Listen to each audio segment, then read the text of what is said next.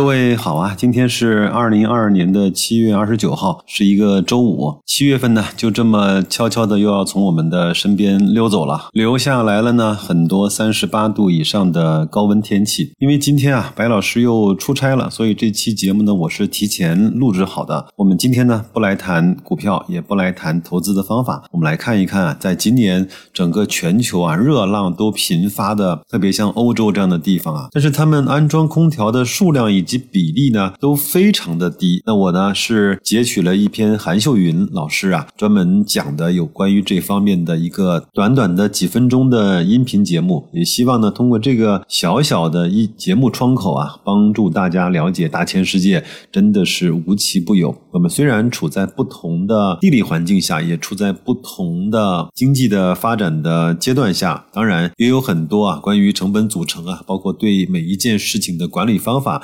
和认知上面的不同，我们就从这个小小的空调的安装来看一看大千世界的五彩斑斓。这期节目的文字版呢和语音呢会首发在公众号“大白说投资”。我这段时间啊为大家准备了不少的福利，包括有。跟我一起做网格交易啊、条件单啊这样的智能交易软件，非常棒的开户的条件，以及呢，我白老师为各位整理的我能够帮助大家在现在提供的一些实体的产品的资源吧，都在公众号“大白福利”栏目下点开来就会有。如果能够帮到各位啊，我也是非常的开心。那就这样吧，快快乐乐听节目。赶紧去过周末，在空调房里找回我们的青春时光。最近，欧洲多国遭受历史极端高温的考验，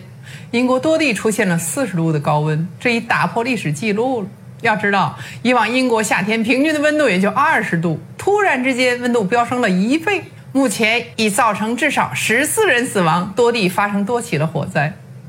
英国政府十九号发布了国家紧急状态的警报，像地铁、火车等公共交通被迫减速或停运。和英国隔海相望的法国也面临着同样的高温，一些地区啊平均温度达到了四十二度以上。受高温的影响，法国西南部一片森林着火了，过火面积达两万公顷，相当于六个澳门特别行政区的面积。三点四万名居民被迫紧急疏散。目前受灾最严重的是欧洲南部的西班牙和葡萄牙，因高温已致一千多人死亡了。忍受不了高温的欧洲人去抢住有空调的酒店了。面对如此的高温，英国伦敦交通局说道：“由于啊，英国仅有百分之四十的地铁装了空调，建议大家出门一定要带水，时刻保持水分充足，以避免发生意外。”法国媒体建议民众说，睡前可以把被单放到冰箱冷冻几小时，这样拿出来再用，会帮助降温。对此，很多网友就好奇了：都二十一世纪了，与其这样做，为何不鼓励大家装空调呢？有调查显示啊，欧洲建筑物安装空调的比率不足百分之二十，家庭有空调的比率不足百分之五。事实上，欧洲人空调安装率低，主要有以下几点的原因。第一点是安装费和电费很贵，你比如说在法国巴黎吧，最低工资标准是一千六百欧元，约合人民币一点一万人民币，扣除税费后呢，一对夫妇到手大约是两千八百欧元，约合人民币是一点九万，而一台七百欧元的普通空调加上安装费占收入约二分之一了。如果稍大一点的分体空调，安装价格在两千欧元，就合人民币一点四万左右。因为啊，他们的人工费贵。